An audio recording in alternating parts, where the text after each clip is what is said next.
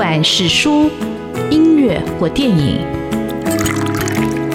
不管是茶、咖啡或酒，也不管是译文的空间或餐饮的场域，文化无所不在。台湾新风景，让我们重新发现生活里的文化。文化就是我们的生活。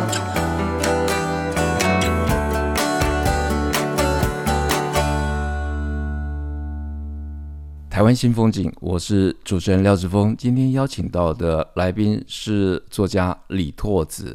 他写了一本书，叫《无事烹小鲜》啊。那拓子，我跟他认识有一段时间，他是一个很资深的一个呃政治幕僚，他也是专栏作家，他现在是国议会的副执行长。但是我从来不晓得他喜欢下厨。他已经出过两本书，《改变时代的日本人》跟《改变日本历史的总理大臣》。但是他的第三本书很不一样，跟日本有关，但又不完全有关的。无事烹小鲜啊，那我们今天就要请作家李拓子来跟听众朋友分享，到底这本书在写什么，是怎么写出来的。而且读完这本书，我才终于知道，哇，拓子他其实也是下厨的非常非常厉害的斜杠主夫。我们欢迎作家李拓子，拓子好，志峰好，各位听众朋友大家好，我是李拓子，无事烹小鲜的作者。好，拓子，因为我很好奇啊，就是呃。政治是你在从学生时代就开始有兴趣的，所以你就从大学就念政治。但是从政治到卸下这个政治幕僚的专业到写作，这是一条怎么样的路呢？我觉得会去参与政治的，我那个时代啊，会去参与政治的年轻人多半都有点文青吧。对，因为这个工作很辛苦，然后没有钱，然后。大概要常被骂，那个时候还不知道常被骂了，执政才会知道要常被骂。对，就是这个工作其实非常的辛苦，然后你必须有点热情，你才有办法一直不断的投入这个行业。那既然有点文青的话，我觉得大量的阅读啊，还有对于文化艺术的喜好都是必然会有，就是本来内建的内建的城市。对，所以很久以前就对这些东西有兴趣。而且，其实我在认识拓子之前，其实我可能先认识的是拓子的父亲画家李清贤，因为呃，李老师那时候在哎大道城是在小一层，忘记哪一栋楼，他有一个画展，应该是。清河影视那边吧，哦，清河影视，然后我买了那个三福的那个火车，哦，我好喜欢那个火车，跟那个喜欢画火车，对，那火车的那个月台，所以我想说，其实啊、呃，在作家李拓子的身上，他也内建了一个艺术的一个鉴赏跟一个底蕴呢。那拓子，你跟听众朋友分享一下，那到底这个书是怎么样写出来？因为我其实我拿到书才知道，说原来你有在写关于。饮食的，我不会说美食，我会觉得饮食的是很生活的，是饮食的一个记忆，而且我觉得从你写的这个气味里头，我又感觉到非常生活的一面。这本书的编辑是改变时代日本人的那位编辑，然后他有一天他就跑来找我，他就说：“哎，你要不要再来写作？”我说：“好啊，那要写什么？”他说：“你不要写日本史，日本史卖不出去。”啊，是这样吗？然后我们就开始讨论要写什么，然后他就说：“啊，你不是很会做菜？”不然你来写一本跟做菜有关的书，我就说哦，做菜有关啊，我觉得也好像想要尝试一下，我就说好，那来试试看。但是坦白讲，做菜我是喜欢啊，不是经手。那真的要写的时候，我就开始想说，那要扯一些什么东西进来，历史啊、文化啊、艺术啊相关的东西，还有这道菜的脉络，我觉得好像都是可以去做的东西。所以这一本书最早，我最早写的一篇是味噌。那个时候就是在想说，我去日本玩，我跟我岳母去日本玩，我就问他，他说他没有煮过味噌汤。我说味噌汤这么普通，怎么没煮过？这不是每天都在吃的东西吗？然后后来我就发现说，哎，因为他们客家人，他们其实真的这个生活里面比较不会出现这个，菜场里面也没有卖味噌。后来我就发现他们强项是什么？红糟啊，对，梅干啊，那这些东西我们平常也比较不会使用。我就发现说，跟着族群不同脉络，其实有它的食物的系谱。然后我就是从这个角度开始切入去，去谈说食物这件事情在我们的生活里面，它是不是有什么历史的脉络跟系谱？对，我一开始是这样子写的。嗯、的确，因为刚刚拓子讲的那篇味噌，我有看到，我其实因为没有读到拓子这篇味噌，我也忘记了。其实我小时候，包括我父亲，我们的汤可能就很简单的，就是味噌汤，那就是放点豆腐或者放点海苔，然后这样就很美味。那有的时候你可能就是就直接泡饭吃。你如果是吃那个鸡肉饭，鸡肉饭里面都有一个味增汤 啊。嗯那这又是为什么呢？为什么鸡肉饭一定会配味增汤？这是怎么样一个组合？那我其实不知道它的组合是什么，但是我就发现说，很多台湾菜它的配菜就简单的配菜，就是很简单的味增汤。有的时候我记得我大学的时候，便当店里面有的时候也会是味增汤，当然味增调的很稀啦，嗯，但是就是我们会习惯的一些口味。所以我觉得味增这个东西，我真的是从小吃到大，我一点都不觉得奇怪。我也觉得每一个人都应该吃。后来我才发现，哎、欸，好像这个东西只有闽南人有吃。是，而且你一写，我就想到我小时候有时候到附近杂货店，妈妈就会叫我去买那个买味噌的呗，十块钱。那个时候的杂货店是有卖味增的，然后可能就舀一舀几瓢，舀一匙一匙，然后你就是拿一个塑胶袋就带回去。我家附近菜市场还有。啊、呃，那这本书其实我觉得。拓子虽然讲的是美食，但我觉得我读到很多他的一个回忆，他自己的一个其实我觉得特别有趣，是因为拓子他又把食物的历史，呃，你可以透过他来重新又帮他整理一下。但是我很好奇，在你写这个美食书之前，就是我认识的朋友只有会烹饪跟不会烹饪的哈。那不会烹饪像我自己就是外食，但是一旦会烹饪都会很投入，而且都非常非常的厉害。你什么时候开始？觉得做菜这件事是一个很享受的，也必须很专注的。那你喜欢的这件事情，我小时候看我妈做菜，我就觉得我妈好厉害。因为我说真的，我觉得我妈做菜蛮好吃的，所以我蛮羡慕。我小时候就是在厨房晃来晃去，然后后来大学以后，因为住在外面嘛，就会开始想说，哎，好像有一些时候可以自己煮煮看。那那时候其实也不懂嘛，就拿一个铁板烧就开始煮了。对，都是从这样开始，铁板烧煎牛排开始。然后有时候煎太熟啊，有时候煎不熟啊，就是各式各样的做法。但是你住宿，你只用电去。那个时候一开始是这样，那后来再大一点的时候就自己住了嘛，就离开，就出社会以后自己住了，自己住就有厨房了。然后有的时候也会觉得想要试试看。一开始就是做很多很奇怪的东西啊，你现在想起来都觉得那个时候的菜做的菜好可怕。对，比如说鱼煎鱼是想都不敢想了，我根本不敢。对，因为听说很难，所以。煎鱼都不敢想，那一开始也是从咖喱啊，或者是煎牛排啊这种做法开始。可是做的好不好吃呢？我觉得应该是不好吃。我有时候看到照片，不知道是以前相机比较差，还是真的做不好吃。我就觉得做的东西都很可怕。比如说牛肉，那时候想说，哎、牛肉面好像不难，看了食谱觉得可以做做看。其实你做出来是酱油汤，不是牛肉面。那个时候不知道酱油是拿来调色的，觉得酱油好像是调味的，卤好像真的要加酱油，所以酱油加了很多。那你就会发现酱油加很多就很咸呐、啊，很咸怎么办呢？只好他后来再加水啊，后来干嘛？反正就是弄得很可怕。哎、欸，等一下，等一下，哎、欸，我从来不晓得酱油是用来调色用的，酱油不是用来调味的吗？因为酱油一点点就很咸，哦，所以它调色其实蛮重要的。其实很多东西都是上色的，比如说糖，糖也是拿来上色的。哎、欸，对，你真是打破了我的一个 想象，哇，真的是太厉害了。呃，那在我们开始录节目之前，我我跟兔子聊，就是说，当他写这样的一篇文章或者写这样一本书，他说他下笔很快，所以你写作的一个习惯，然后有没有一个纪律呢？或者是什么时候开始觉得自己是很习惯或者习于写作的？纪律就是要接专栏，啊，要接专栏，因为专栏会有截稿时间，比如说。一个礼拜写一篇，或者是两个礼拜写一篇。我这本书两个礼拜写一篇，但是其实我也接过一个礼拜写一篇的专栏。那其实压力很大，可是我觉得我自己觉得我写作不是那种天才型的，所以我就用接专栏来完成自己的纪律。我以前都跟我的同事讲说，我们写作不用每一个都一百分，但是我要要求每一篇都要八十五分。那接专栏可以让你达到这个效果，因为你都可以准时交，然后水准一定。那这样子写出来的东西就不会太差。好，我们这里休息一下，待会要问拓子。那你觉得这本书你给自己几分？我们休息一下。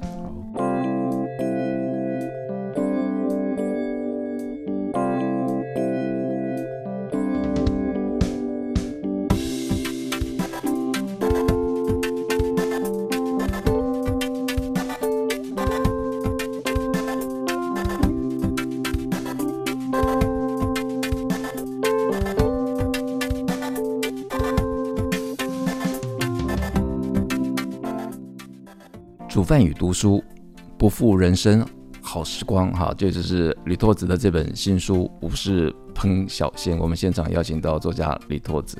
那拓子刚有提到写专栏，然后不用每一篇都一百分，那但是至少要被要求到八十五分。那我不知道拓子给自己的这本书打几分，但是我读起来很有滋味，是因为而他的文字没有特别漂亮，可是他提的不管是食物啊、餐厅或者是街道，我都特别的。有一种触动，因为好像跟你在人生的某一个阶段是有某种的一个呃重叠。那我讲就是呃西门町或者贵阳街那一带，我待会要请托子特别讲一下，因为我曾一段时间父亲在附近工作，所以我也常去那一带，从来不晓得那一带到底是有什么样一个特别的一个餐饮店，可以让大家也去了解一下。好，作者，那你怎么样看你自己的书写？你怎么样看呃你自己写出来跟你预期的有没有一个？达到你的目标呢？我我觉得有诶、就是我一开始就是想要写历史文化，还有生活里面的感触，因为我的确知道我不是属于那种文笔就是雕饰的很漂亮的那一种作家，但是其实这个也跟我过去工作有关，因为我过去在写演讲稿，演讲稿就叫口语嘛，所以其实我在写这本书的时候，我看编辑在帮我挑字的时候，我就发现我有很多口语病。对，我现在一时讲不出来，但是就是他会在那个口语里面说：“哎，你这个太口语了，你这个要把它变得比较文字一点。”这刚好跟我以前工作相反。我我我最常跟我同事讲的是：“你这个太文字了，改成口语一点。” 所以。我觉得写作过程还蛮有趣，但是口语有口语的好处啦，就是你可以很浅白的写下一些东西，然后很直接的把你的情绪啊、感情表达出来。我觉得这个对我来讲是很好的事情，我也喜欢这样的写法。而且真的在拓子的这个文字的叙述里头，你有感觉到一种漫步的一个速度哈，所以你就觉得好像就跟着拓子走进他家的。厨房或者走在他的街道，这里面出现最多的就是我家附近的山水市场。是的，好，所以待会我们来聊聊。那我今天特别请拓子来，也是因为拓子的那个生活的成长那个区域，其实对我来说也是一个很有一个很神秘的一种吸引力哦。但是我其实没有真的进去过，因为终究是一个。外面的人，我看志峰比较喜欢那个中山区赤峰街那边，是打铁街，对，因为这是我小时候出生的地方嘛，哈，所以它其实在饮食它的一个底蕴或者它的一个变化，绝对不会像城中或者像万华区那么的一个丰富。嗯、我觉得很多美食藏在那个地方，但是因为我自己就是以前我姐姐跟我爸爸在附近工作，就叫贵阳街跟中华路那一带哈，所以有的时候去等他们的时候，哎，我就会到贵阳街底，我有吃过那个饺子。已经走到那个清水祖师庙那边了。是，好，那既然或者知道我在讲哪边，那兔子你你要不要讲一下你小时候对你家附近的一个饮食的记忆又是什么呢？我印象比较深刻是我阿公很喜欢吃一间四神汤，但是其实我因为我阿公不在了，所以我其实没有办法跟他确定是哪一间，但是我一直觉得我一直认定就是这几间，就是在那个贵阳街执行市场口有一摊，那个就是一个摊子而已，他卖米糕跟四神汤，只卖这两种东西。我刚回到万华的时候，很常去那里买，然后我就听说我阿公很喜欢吃四神汤，我一直一直猜是那一家，但后来我发现我们那附近好吃的四神汤还真多，比如说在那个内江街那里有一家惠安四神汤，内江街我觉得真的比较不熟，其实就贵阳街旁边一条而已。是，然后以前在那个哪里啊？那个永丰银行就是广州街跟康定路那里，以前有三四个摊子，其中有一个四神汤。现在好像还有、欸，应该还有，他就是卖四神汤跟那个稻荷寿司，他卖这两种东西。还有那天我真的还经过，好，下次一定会到那里吃。所以，或者你你家就是世居在贵阳街那一带嘛？就从你祖父时代就开始在那边对定定居吗？还是我阿公？就我小时候，我阿公住在内江街，内江街。对，所以我们一直都住在那附近。我小时候不是啦，我是长大才搬回来，但是因为常回阿公家嘛，所以常在那里晃来晃去。比如说。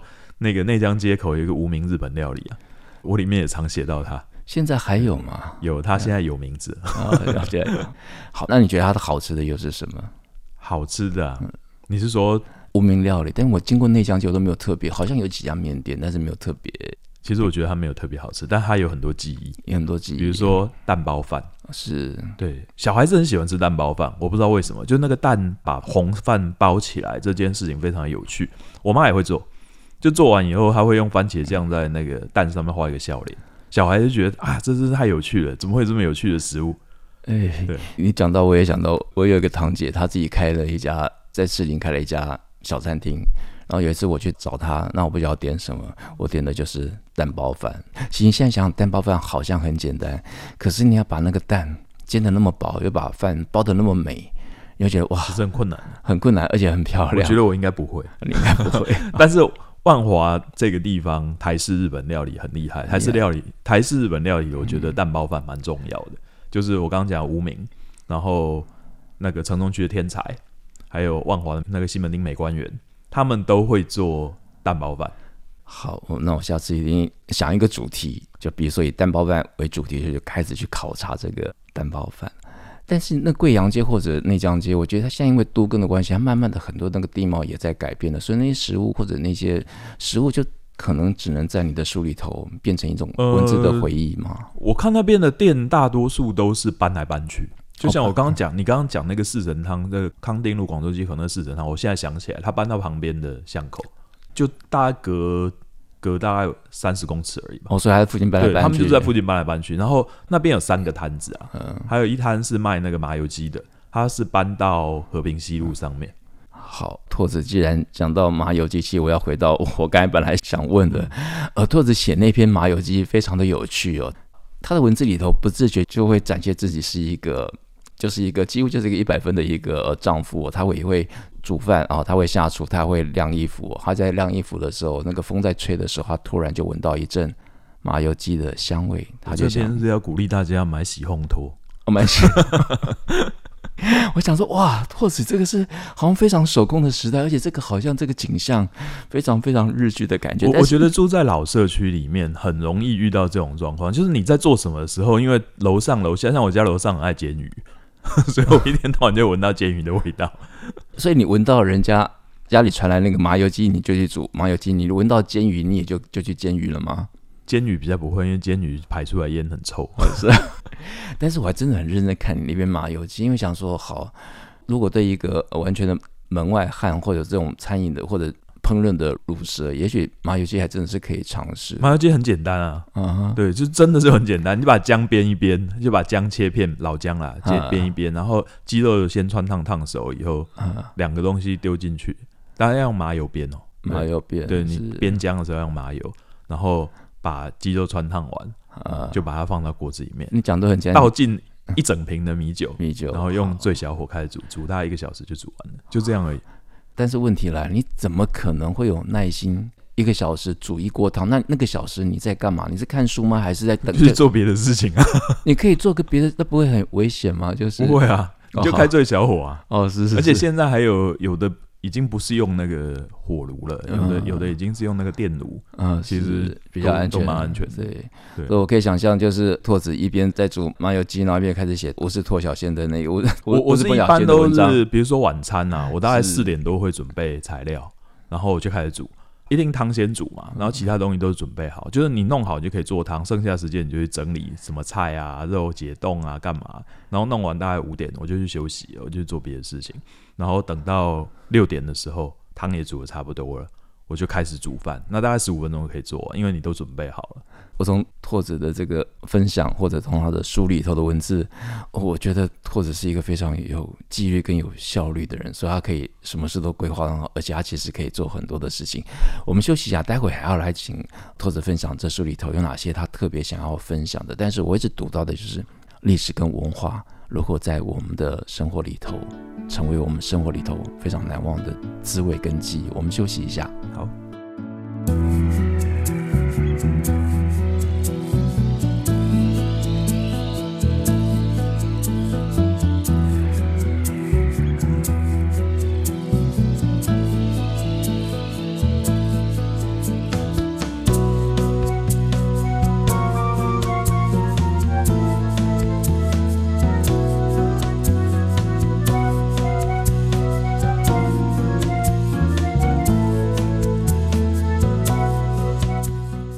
台湾新风景现场邀请到作家李拓子来分享他的《吴氏烹小鲜》。那拓子他在书里头这么说：在繁忙的生活中，做菜是一种救赎，把一切都放下，专心切菜备料、煎煮炒炸，摆出漂亮的一桌。至少，厨房是这个剧烈变动的世界中，我所最能掌握的所在。他不晓得 COVID 的时候，COVID 的时候，但是其实对很多人来说，要掌握这个时刻或者时光跟场域，也不是那么容易。那在书里头，我觉得他会一直勾起我的很多回忆。刚刚讲魏征也好，或者待会也许来得及聊那个鳗鱼跟那个荞麦面，但是我想先请拓子分享一下，在书里头你写作的一个，居然是一个美食或者一个饮食的记忆里头，你还是有一个心仪的作家，或者你希望可以分享的。是什么样的一个作品或者作者给你这样的一个启示呢？我现在回头想一想，我觉得是有一位日本作家叫川本三郎。结果我在书里面提到他很多次，他写的东西我很喜欢，就是他去旅行写了一些杂记，他吃东西写了一些杂记，但写的东西不是食物本身，他写的是谁跟他一起吃这个东西。比如说我印象很深刻，他有一篇文章叫做。不知道叫酸梅里的天神还是怎样，他就是在月台上巧遇他小时候暗恋的对象吧，年轻的时候暗恋的对象，然后两个人聊聊。那个时候他已经在参加学运，每天都非常的义愤填膺。他就跟他居酒屋，然后讲得天花乱坠。结果那个女生突然间转过来说：“可不可以不要再讲这些？我就想好好过生活而已。”然后他就觉得很受打击，说：“啊，什么？就是世界上是有人这样想，不是每个人都跟我一样。”我觉得这是一个警觉。然后那篇文章我真的蛮喜欢的，我也是提醒说自己很关心公共事务，不是大家都那么关心公共事务。然后川本还有写了一个，比如说他跟他太太，因为他太太后来过世，他就在写说他太太过世以后，他才开始自己学做菜。然后因为他可能那个胃比较不好或怎样，所以他菜都要切得很细。他就发现说，原来把菜切得很细这件事情非常的困难。这时候他才想到以前他太太帮他做的事情。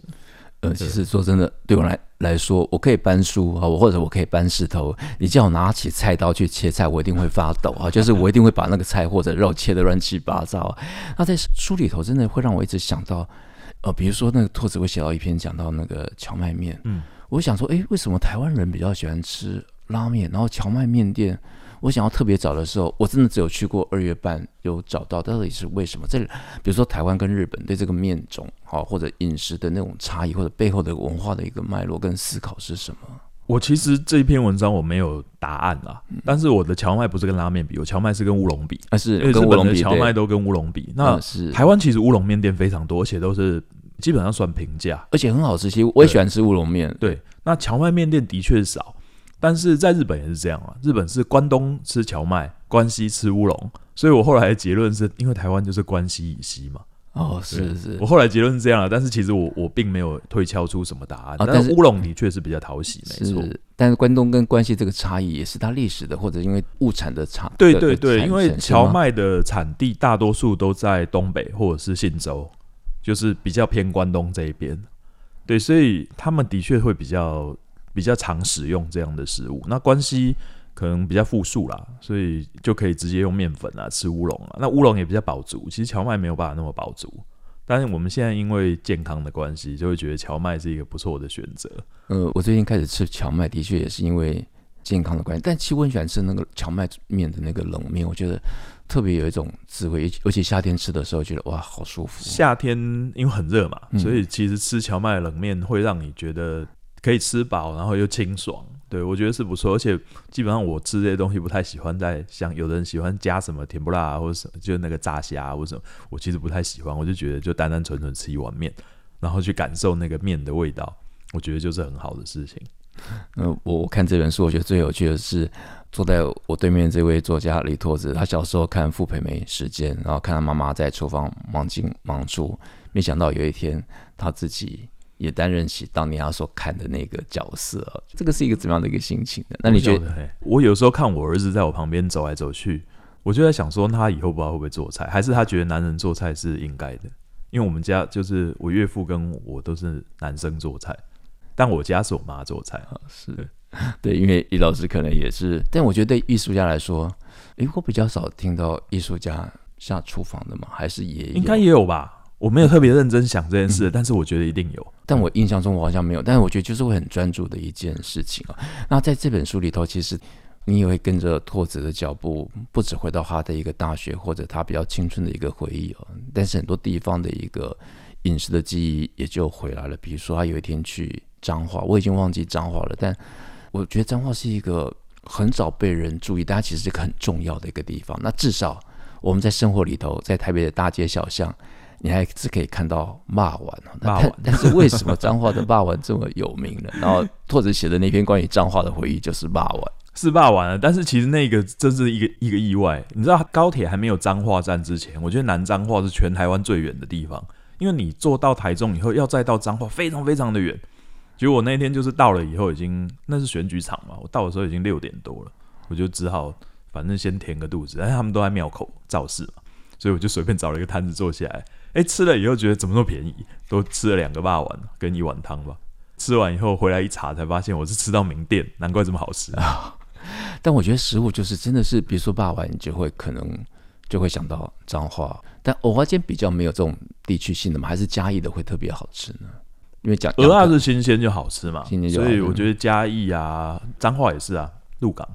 鹿港蚵仔煎还有蚵嗲很有名，因为有时候在万华走的时候看到这可能是东港直送的鲜蚵，所以他就觉得你在台北要找到好吃的鲜蚵不简单哦。嗯，对，万华这边我就只知道梧州街有一间我觉得不错。其他的我都觉得还好，还好好。呃，我看这个拓子的考察的功力真是蛮厉害的。那拓子在书里头其实也提到那个肥前屋，我已经忘记了。在日本人吃鳗鱼好像有一种特别的一个仪式感吧，它比较没有季节性，但有一种仪式的感觉。对，为什么他的那个土用丑日，它那是一个广告啦，就是江户时期的一个广告，它就是 unagi 的屋把它拿掉，是对，然后。他们就讲说，哎，把那个乌吃掉就不会那么热，差不多就是那个意思了。好，呃，我觉得这本书，我觉得你好像看起来是一个非常平易的、非常简单的书，但是我觉得这种简单是一种真正生活的一个滋味，而且作者不是用很漂亮的文字，可是他把生活里头的我们吃到的滋味、人生的滋味或者过去青春的回忆，在这本书里头他都写了出来，而且里头有很多你所不知道的，在你生活周遭附近的一些小店、小点，都有很精彩的一个餐厅。等着你去发掘。今天感谢《无事烹小鲜》的作者李拓子上我们节目，跟所有的朋友分享他的新书。谢谢拓子，谢谢志峰，谢谢各位听众朋友。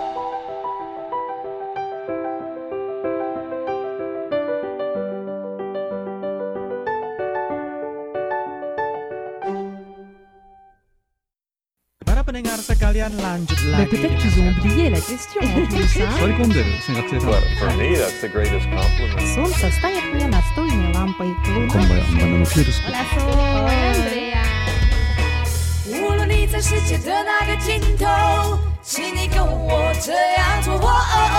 Turn on your radio，